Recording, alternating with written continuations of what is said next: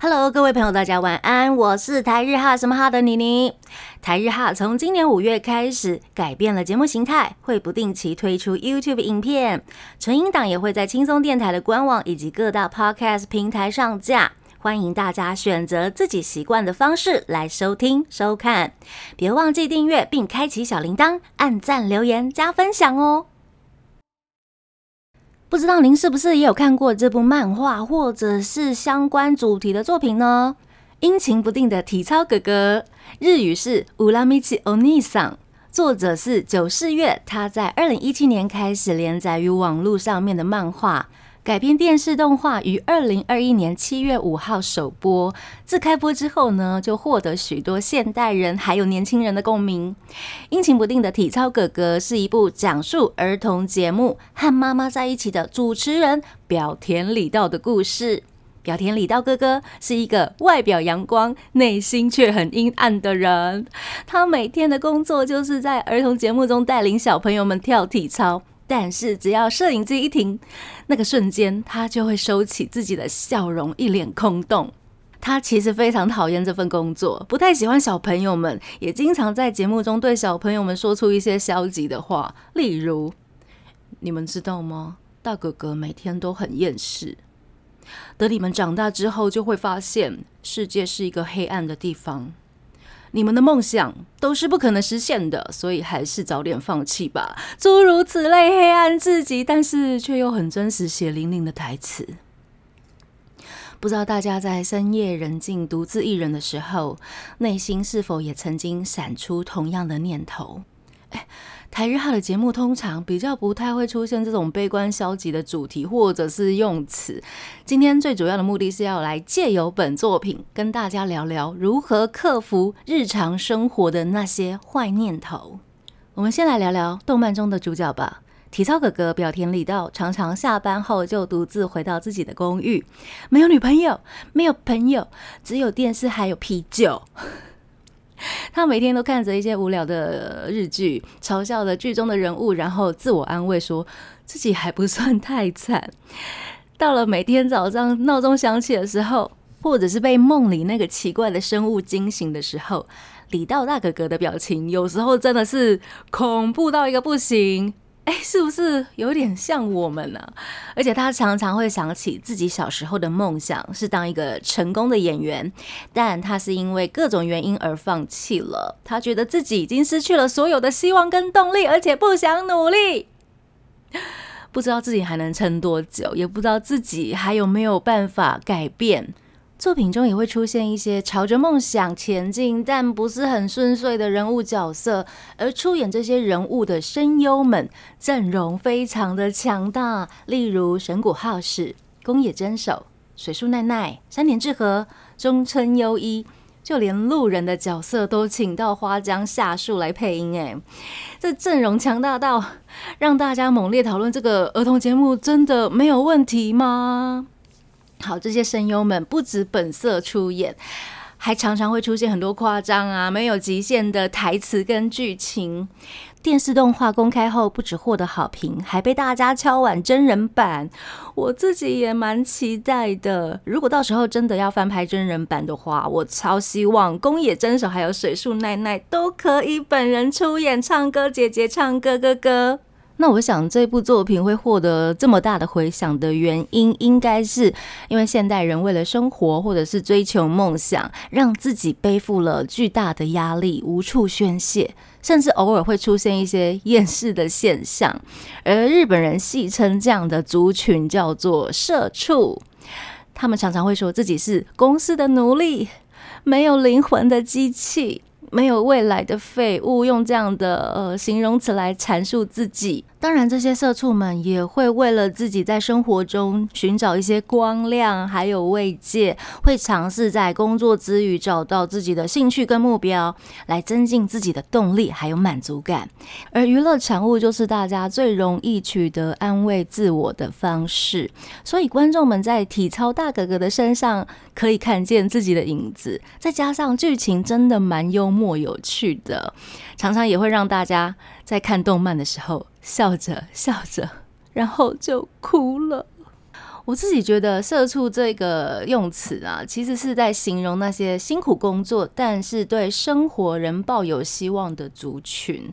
它是用来自嘲，还有用黑色幽默来缓解自己的不满跟无奈的情绪。我觉得还没有到非常负面。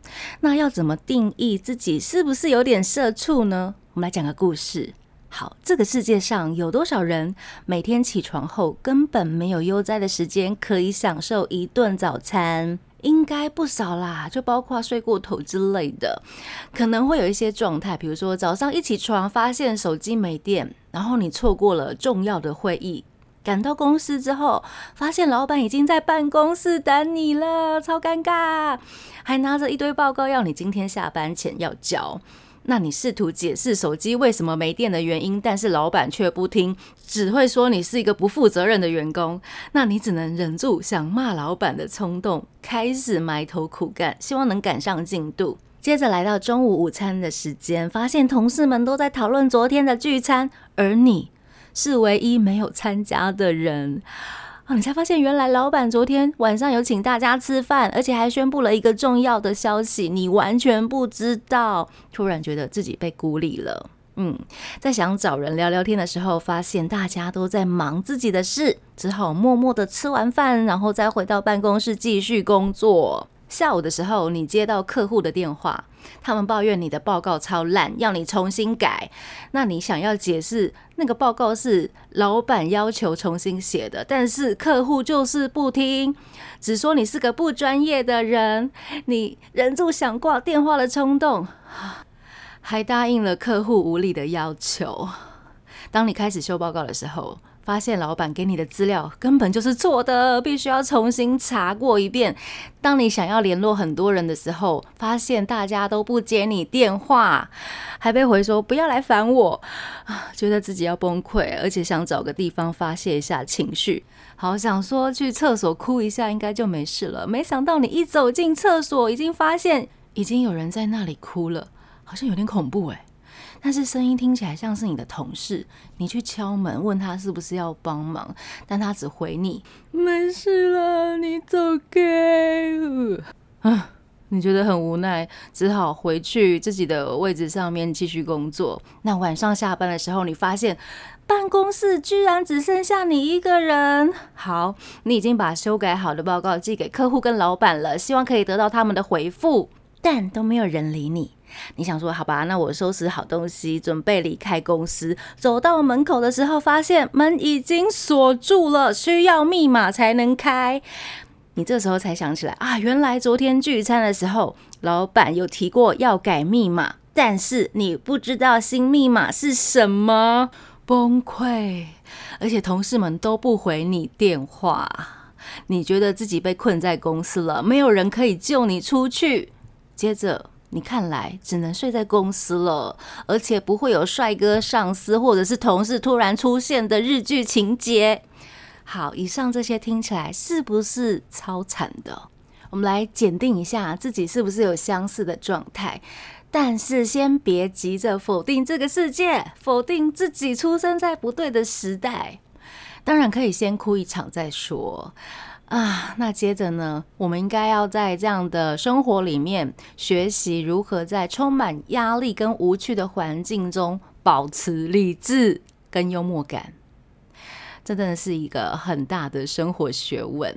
那社畜们会寻找一些同伴跟资源，和其他的社畜们分享自己的苦恼跟经历，互相打气安慰，就变成一种社畜文化。例如，现在正在听鬼尼讲话的大家，好，鬼尼虽然没有在公司固定上班，但是也是一个在追求梦想还有平衡现实状态的社会边缘人。每天不用闹钟就会自己被吓醒，甚至可能都不睡觉在追剧、追番、追新闻。因为想和大家分享最新的日本娱乐动向，也是我目前想做的事情之一。只是有时候真的也会不想努力呀。好啦，社畜们的心理学其实是一种让人很感动而且很有趣的一门科学。诶，好，那一名成功的社畜，咦，其实是可以向大家展示人类在困境中的坚强跟智慧，也提醒了我们要珍惜自己的生活还有工作。不要成为那种生活里面只有被工作绑架的人，那要适时站出来抵抗那些让员工过劳超时工作的黑心企业。嗯，那这样子检视下来，如果觉得自己真心社畜的话，是不是会担心交不到一些真心的朋友呢？如果想要改变这样的状态，又不知道该怎么做的话，嗯，别担心，可以来台日哈找朋友。好啦，我们来聊一些能在人际关系中找到快乐跟满足的方式。我是有听说过啦，就是有人说尽量不要跟同事当朋友的这种都市传说。他们说，如果你把同事当朋友，可能会失望或者是受伤。这点我其实没有那么的认同，因为只要是人都会有喜怒哀乐，再正常不过了呀。但是同事之间应该是啊，要保持适度的距离跟礼貌是应该的。那如果想要跟同事聊天的话，可以聊聊工作相关的内容，或者是找一些共同喜欢的话题，或者是一些无关紧要的趣事。我觉得尽量避免一些敏感或者是争议的议题，例如政治或者是宗教，这个真的是前人之鉴呐。然后去结交各种领域的朋友，踏出工作范围，例如去认识一些特定领域的专家，或者是互利共生的盟友，还有有话直说的朋友。特定领域的专家，他可以帮助我们解决工作上面的问题，或者是提供我们新的知识、技能，还有视野。互利共生的盟友可以和我们合作，分享资源，互相支援。最重要的是认识一些可以和我们有话直说的朋友，可以给我们很多意见跟建议，让我们看清自己的优缺点，而且可以嗯彼此鼓励成长。好，那我们现在朋友都有了，那要怎么来维系彼此之间的关系呢？我们可以用一些心法秘技来维持我们之间的友情。我觉得人脉经营跟约会一样，要用心，尽量避免从我。自己出发，然后把目光转向他人的需求，而且要主动出击，透过面对面来过滤，选择适合自己的朋友，保持适当的联系，定期定额的关心，不要太多，也不要太少。最重要的是，现在就开始每天练习。也许这些心法秘技可以让我们对朋友展现出真诚，敞开心胸，建立彼此的信任，增加亲密感，创造正向的循环。那人际关系解决了，可能会想要提升高度，那就是去追寻恋爱的亲密关系。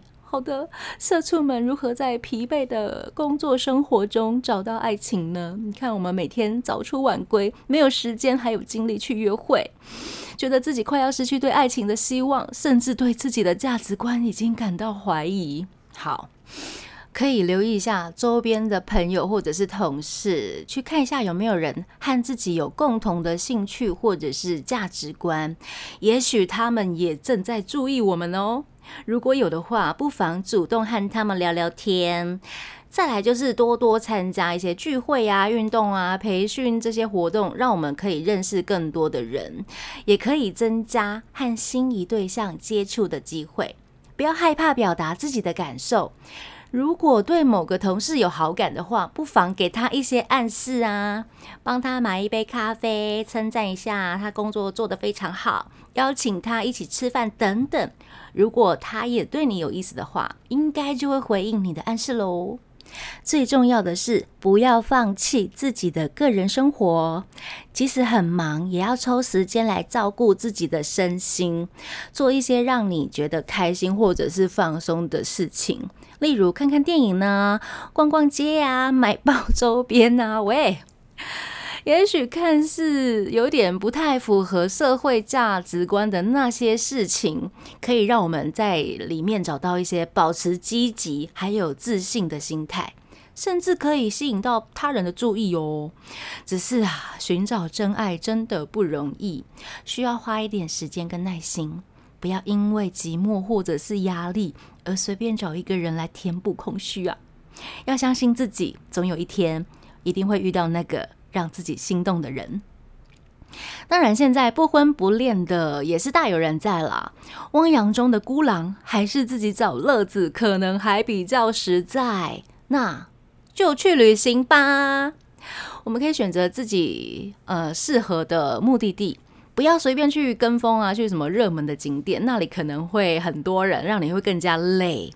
然后根据自己的兴趣喜好，选择一个可以让自己放松心情、感受不同文化的地方，然后适度安排自己的行程，不要把旅行当成另一种工作，不需要。要求自己完成每个景点跟活动啦，要为自己留下一些比较悠闲的时间，让自己有机会随性的去发现跟体验当地的生活。那如果是背负导游任务的朋友们，也许可以在旅途中学习如何和他人密集相处的模式，因为我听过太多那种原本是好朋友，但是一起去旅行之后。回国之后，马上就翻脸不认人，变成 陌生人的那一种案例，实在太多了。希望大家都不要这样子。那最后最后呢，记得用自己的方式来记录自己的旅行，记下自己在旅途中一些美好的时刻，也许可以写写感想或者是心得，不管是开心的、难过的、惊喜的还是感动的，这些都是属于我们自己的回忆跟故事。日后再拿出来重温的时候，会变成自己的一些宝贵的动力哦。而且最重要是，不要忘了跟大家分享，嗯，去找到自己旅行的意义。就算是一个人旅行，找个方式让旅行变成不是只有一个人的事情。各位努力工作、追求梦想的可爱社畜们，嗯，当我们感到生活挫败的时候，别忘记自己也是可以为他人带来感动的哟。